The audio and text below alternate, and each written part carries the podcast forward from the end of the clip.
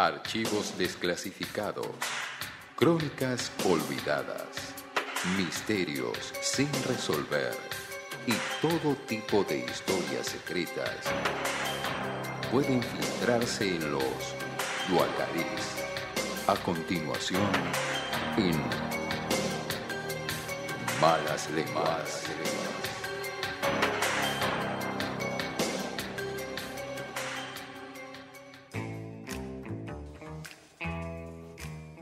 Canta, oh musa, la cólera del pélida Aquiles. Así comienza. ¿De qué se ríe, Gorrini? No, no, nada. Le quiero dar seriedad a esto, nada más. Así comienza eh, la historia, la epopeya más grande, la historia de la mitología más conocida que es la guerra de Troya. Guerra. ¿Sí? ¿Cómo, cómo? Ar de Troya. Ar de Troya. ¿Qué saben ustedes de la guerra de Troya? ¿Qué estudió Gorrini? Yo creo que sé lo que, lo que sabemos la, la mayoría de, de- de la persona que se infiltra en ese, en ese, en ese caballo y la revolución es desde adentro. El- el- la persona que se infiltra dentro del caballo. la, la- la persona no. Vamos a hacer un te lo resumo, No pero, lo entendí. pero es una cosa así. Brad Sí. Pitt tuvo algo que ver con Brad eso, ¿no? Pitt, Pitt. muy bien. Brad Está Pitt bien. hizo de Aquiles. Matías Martín no hizo de. Matías Martín no tenía un programa. programa Ah, Ar bien. de Troya. No tiene nada que ver. Sí, sí, sí. sí. Bueno, Eh, va por ahí. Patricia, ¿usted está a favor o en contra de la guerra de Troya? No sé.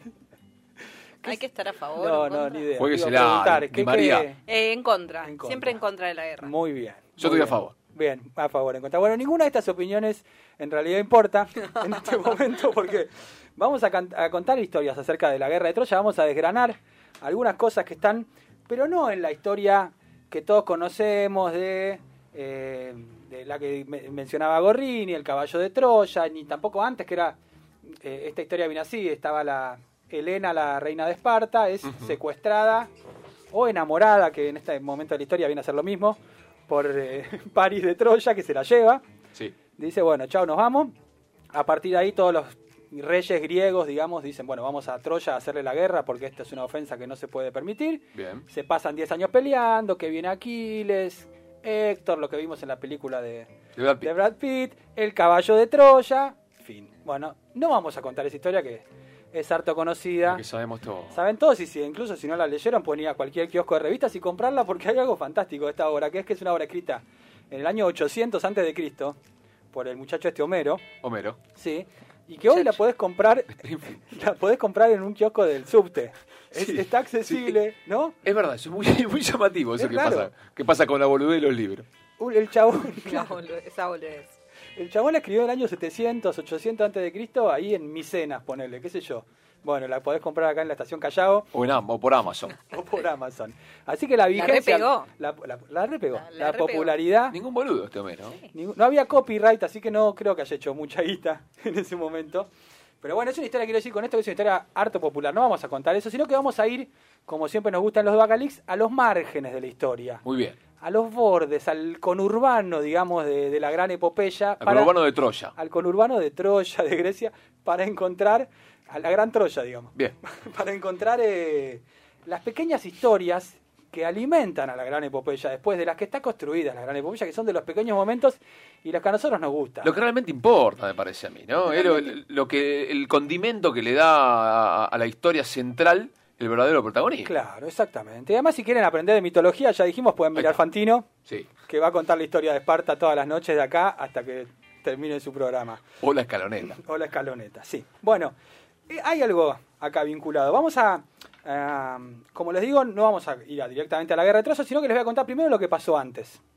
¿Sí? Sucede este, este evento, raptan a Helena, que era la mujer más hermosa del barrio, qué sé yo, y dicen, todo hay que ir a la guerra. Entonces uno se imagina los héroes que nosotros conocemos, Aquiles, Ulises, En contentísimos. cuero, todos en cuero. Todos ahí, vamos a la guerra, somos hombres, qué sé yo. No, señor, ninguno quiso ir a la guerra y a todos hubo que obligarlos. Yo pensé que era, voluntad propia. No, no, no. Nadie quería cumplir con esa promesa que habían hecho todos de no sé qué, defenderse o qué sé yo. A la mierda. A la mierda. El propio Ulises hace, eh, acuden a las estrategias más humillantes, te voy a decir. Y A eso ver. es lo que vamos a contar hoy, básicamente. Por ejemplo, Ulises eh, se hace pasar por loco. Como para no pasar el psicotécnico, como, digamos. como la colimba. Como en la colimba, exacto. Como viste el que no quiere llegar a la guerra de Vietnam en las películas. Bueno, hace lo mismo, pero lo mismo. Vienen a buscarlo para reclutarlo, van ahí a la ciudad de Ítaca, que era donde vivía él, ahí en el medio del Mediterráneo, un lugar hermoso. Estaba con su mujer Penélope, su hijo Telémaco, lindo nombre. Y dice, yo no quiero ir a la guerra, estoy acá lo más pancho, qué sé yo, dice el tipo. Entonces, bueno, lo viene a buscar, aplauden. Señora. Dice, Doña, sí, está- puede salir Ulises un segundito. Le dice, está al fondo Ulises, le dice. Y Ulises había planificado hacerse pasar por loco. ¿Cómo lo hace? Eso, ¿de qué manera? Bueno, no es muy bueno el plan. Él dice, ah, eh, se pone a arar su campo, Sí. ¿sí? Pero en vez de poner los bueyes en el arado, pone un caballo y un buey.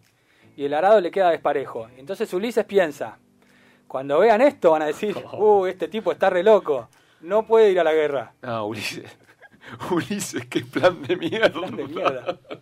Ulises el astuto, le dicen incluso. En este caso no fue tan astuto. Ah, pero era demasiado inteligente, porque él, si veía eso, decía, el que hizo esto está loco. Está Pero, loco. Pero la locura pasaba por otro lado, Ulises. Bueno, lo, lo que hacen para convencerlo es, eh, empiezan a hablar, él sigue arando, se hace como que no escucha, no responde, qué sé yo, entonces agarran al hijo de él y le dicen, bueno, mira que lo voy a revolear, qué sé yo.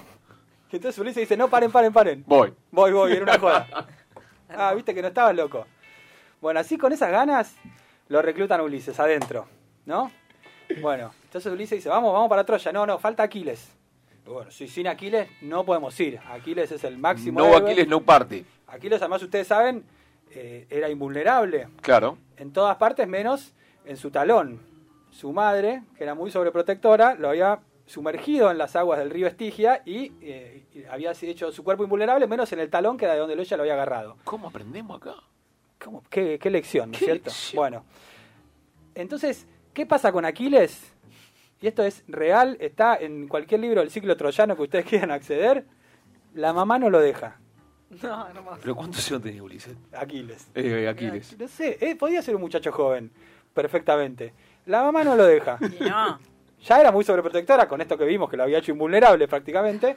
Y sin embargo, no vas nada. Pero es un papelón Es esto un que está pasando. papelón. Imagínate a Aquiles. El más valiente. Pa- Papelonaz. Además, Aquiles tiene, tiene, monu- monumentos, eh, Es como una condecorado de, guerra, de, como una de especie todo. de y la madre- superhéroe de Claro. la época, ¿no? Era como el más importante. Claro. De hecho, toda la Ilíada, que es la historia central de esta cosa, no trata sobre el caballo y todo eso, sino trata sobre lo que le pasa a Aquiles en la guerra, que quiere pelear, que no quiere, qué sé yo.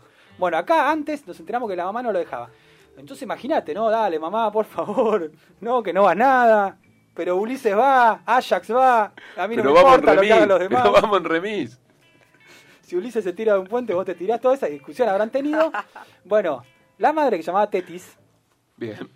eh, utiliza esta estrategia. Lo disfraza de mujer y lo esconde entre las damas de la corte de un rey amigo que ella tenía, el rey de Ciro. Entonces aquí les vi una temporadita vestido de señorita con el apodo de la Colorada, Pirra le decían que significa la Colorada, mezclado entre las hijas del rey. Pobre pibe. Es mucho. Pobre pibe, boludo. ¿eh? Y vos, viste, cuando pensás que tu mamá es sobreprotectora, acordate de la madre de Aquiles. Incluso hay una pintura, ahora se las voy a buscar porque está en el, en el, en el Wikipedia de Aquiles. Está el cuadro, están todas las hijas del rey este y una grandota, te lo juro, que es la colorada, Pirra. Bueno, ahí estaba Aquiles teniendo sus aventuras, lo más pancho, hasta que vino Ulises a buscarlo, se enteró que estaba ahí. Aquiles hace el boludo, no quiere romper el personaje, entonces Ulises urde un nuevo plan para hacerlo saltar, como le hicieron a él. Bien. Entonces a la noche hace sonar la alarma de como que si estuvieran siendo atacados en el palacio donde estaban y Aquiles saca su espada del armario, dice dónde están, qué sé yo, A la peluca, la a la mierda. pe- rompe Chao. su vestido, qué sé yo, y se deschaba y aquí- ahí estaba Ulises esperando en el pasillo diciéndole, ah, tipo Santos, ¿viste? Los simuladores con una mano, tiene fuego, le dice, bueno, adentro Ulises. Qué linda manera de reclutar. Hermoso. Hermoso. Bueno, todas estas cosas que nosotros no, no imaginamos de nuestros héroes tan valientes, ¿no es cierto? Todas estas mezquindades. Tengo tiempo para contarles algunas cosas más, sí. Por favor. Eh, algunas historias del viaje antes de llegar a Troya, porque nosotros siempre arrancamos con la película ahí ya en Troya, frente a la muralla, qué sé yo, toda la cuestión avanzada. Pero tuvieron que ir. Obvio. Y, y hay un momento donde se torna como una especie de road movie, las aventuras del viaje de todos los muchachos yendo a Troya. Les pasa lo, lo que le pasa a cualquier grupo de, de muchachos que se van de vacaciones, por ejemplo. Primero se pierden. ¿Para dónde queda Troya? Bien, lo, primero que pasa. Pa- eh, para allá, no, para allá, seguime a mí, voy yo, Bien. dale, vos vas para adelante, qué sé yo, se pierden. Llegan a un lugar, se bajan con el fervor de iniciar una guerra, ¿no? Que, como una, una estudiantina que se va a viaje egresado, había ¿vieron nadie. cuando van con ese entusiasmo. Y al primero que ven ahí en la orilla lo empiezan a fajar, qué sé yo, plum, plum, plum, hasta de golpe. Che, acá no es, dicen. Bueno, yo tengo una, una historia así parecida que le puede ser para un Duacalix. Sí, a ver. En un, no me acuerdo en qué año fue que el Atlético, el Atlético de Bilbao de Bielsa jugaba la final de la Copa UEFA, Sí. creo que era en Budapest, Quiero ver cómo llegasen, ¿eh? y que era en Budapest, y los fanáticos de Bilbao se tomaron un avión y fueron a Bucarest. Y cuando bajaron con la bandera le dijeron, se dieron cuenta de que tenían que ir no es. a otra ciudad. Es un poco lo que pasó con Es Troya. exactamente lo mismo, Gorrino. Bueno, bueno, Muy bueno. bien, es exactamente lo mismo. Es eso. Le habrán a- dicho, no sé, anda, tenés que, eh, tenés que ir para Troya y fueron a, a Goya, una cosa así. Claro. Bueno, Llegaron a un lugar que se lo llamaba eh, Misia, se llamaba el lugar, y hay un tipo que se llama Telefo. Lo cagaron a palos el tipo este. Pobre tipo. Cuando se dieron cuenta, uh, disculpe, don, qué sé yo, ¿nos podría, Ya era tarde, ¿nos podría indicar para dónde queda Troya? No, le dice el tipo, ¿viste? Ahora no, qué sé yo. Un montón de aventuras tratando de eh, reparar toda su casa, reparar su, su- para que el Uh. tipo les pueda indicar, qué sé yo. Otra cosa que les pasó en el viaje es lo siguiente. Había un chabón que tenía feo olor. Típica. Típico de viaje, ¿no es típico, cierto? típico. Este era Fil- el- Filóctetes. El que llamaba. lleva la, el tupper, la lanchera, ¿no? En el, en el micro. La milanesa. La Claro, milanga. exacto. Bueno, el que tiene olor a pata, qué sé yo. Bueno, viaje, de golpe, che, que es esta baranda, puta madre, no sé qué, quién es, quién es. Y entonces te- Filóctetes muestra que había sido mordido por una serpiente y se le había infectado. Oh. Y una baranda, había un podredumbre. Ah, Y, y este Filóctetes era un tipo muy importante, era amigo personal de Hércules. Por ejemplo, Hércules le había dado sus armas para que vaya a pelear a la guerra, o sea que era un tipo ¿Qué contacto tenía pulenta. Claro, tenía el arco y Mierda, ¿quién es flecha. tu amigo Hércules? Hércules, Que venga a producir el Más programa. agenda que Más agenda que horrible. tenía. Tenía el arco y flecha de Hércules. Bueno, no, era tal el olor que tenía el tipo que no importó ni que era amigo de Hércules, nada. Llegó un momento que era loco, no se puede más. No se puede dormir, no se puede comer, no se Lo bajamos. Estoy, lo, lo bajan. Pero estamos hablando de un olor insoportable para gente, no para nosotros esto, abrir un tupper en el flechabús, sino Ay, para gente en el, en el año 1000 antes de Cristo, que no conocía la norma de higiene, que iban ahí todos en, soldados en un barco, qué sé yo, ya debía ser un mal olor todo. Imagínate lo que debía ser encima esto. Claro, porque no era que estaban haciendo una fiesta, así algo protocolar, y un- a una guerra y encima le- con un olor a chivo. No, no, no. Insoportable. Lo dejan en la isla de Lemnos 10 años. Solo. Se pasaron un poquito. Porque, bueno, estuvieron en la guerra 10 años. Se pasaron un poco. ¿Qué les pasa? Cuando están ahí eh, por terminar la guerra, consultan un oráculo y le dicen, sí, para ganar la guerra necesitan el arco y la flecha de Filóctetes. Uy, la pu- lo Anda a buscarlo de ¿Quién va a buscarlo? Vuelve Ulises, que era el que lo había abandonado, y le dice, che, Filo, todo bien. Tanto tiempo. ¿Cómo andás del olor? ¿Te bañaste? Claro, te bañaste, qué sé yo. Bueno, regresé a la historia de Filóctetes. Y voy a terminar con la historia de el que para mí es el mayor héroe, el más valiente, el más determinante y como siempre en los Bacalix, el más olvidado de todos los héroes griegos, a quien no se le ha dedicado ningún poema en especial, ningún templo, ninguna estatua, nada. Esos son nuestros héroes de este programa. Se trata de Sinón el espía. ¿Qué, qué rol cumple Sinón el espía? Uno muy importante. A ver. Nosotros conocemos la historia al final de la guerra, la que, la que todos sabemos, que es que dejan el- los griegos se van, dejan ese caballo, en el vientre del caballo adentro están los mejores soldados escondidos, y los troyanos medio papanata dicen, uy, un caballito, entrémoslo a esta ciudad, ¿no? Como cero análisis, ¿no? Esa es la historia que nosotros conocemos. Bueno, Sí. obviamente no fue así, los tipos venían 10 años de guerra, con esas paredes y esas puertas que los estaban protegiendo, no iban a meter cualquier cosa de la nada, así. Como una aduana. No, no fue así. Esta parte está como simplificada. Acá es la parte donde entra a tallar este muchacho, Sinón el espía. Sinón es el encargado de hacer que los troyanos muerdan el anzuelo y asegurarse de que entren el caballo a la ciudad. Porque Bien. los tipos perfectamente podrían haber dicho, ah, mira un caballo, qué sé yo, Una déjalo especie ahí. de puntero. Una especie, sí, no sé, es como el, Negociador. el que los hace morder, Bien. el que los hace caer. Perfecto. ¿Cómo lo hace esto? A ver. Para él era muy importante que entren el caballo a la ciudad y que lo hagan rápido, porque tenían a los muchachos adentro. No los pueden dejar una semana al sol, ¿Y estaba el del olor? El del olor estaba dentro del caballo, sí. puta que ya se había bañado. Bueno, Filóctetes lo hace de la siguiente manera. Dejan el caballo, los tipos se van a esconder con los barcos ahí a la vueltita, eh, y salen los troyanos, ¿qué es esto? ¿Qué es esto? Está Filóctetes, eh, perdón, Sinón atado ahí al Sí. caballo. ¿Cómo los hace caer? De la siguiente manera. Le preguntan, a ver, dígame qué es esto, qué sé yo, no te digo nada, le dice Sinón. No, por favor, decime qué sé yo, qué significa este caballo, no, no te digo nada, qué sé yo, me lo vas a tener que sacar a los golpes. Ah, perfecto. Empiezan a, fajarlo al tipo, no suelta prenda, no cuenta nada. Empiezan a torturarlo cada vez más fuerte, no cuenta nada. Bien, jugó la, la, la incógnita, lo peor que Le puedes cortan una oreja, no habla Sinón. Le cortan otra oreja, tampoco habla. Recién cuando le cortan la nariz dice, bueno, te voy a contar. Este caballo, Ulises lo hizo para tener eh, la protección de los dioses, pero si vos lo entras a la ciudad, él no quiere que sepa que si vos lo entras a la ciudad vas a tener...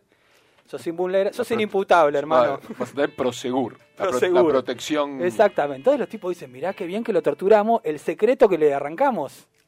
Pero. Pero, eh, obviamente todos conocemos cómo termina la historia.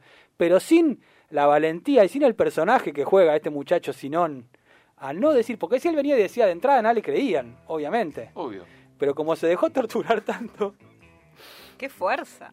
qué, Qué fuerza el estratega. tipo. Sin dos orejas, sin la nariz y así, eso es lo que hizo que los griegos, eh, los troyanos muerdan el anzuelo, entren en el caballo y esa misma noche arda Troya, como bien dijo alguna vez Matías Martín. ¿Qué les pareció? Gracias por traer la, la- la información de, de ese, de ese héroe. Me encanta. Sinón. Sinón. Sinón el Sinón. Me Qué encanta, me lo llevo en el corazón para siempre. Esperemos que esté en algún lugar del Olimpo comiendo una frutita. No sé qué hacen los dioses en el Olimpo. La verdad que siempre están ahí como morfando algo en los dibujos. Bueno, estos han sido los vocalismos mitológicos. ¿Sí les parece? Costela, lo felicito. Gracias. Vamos con una Hermoso. canción.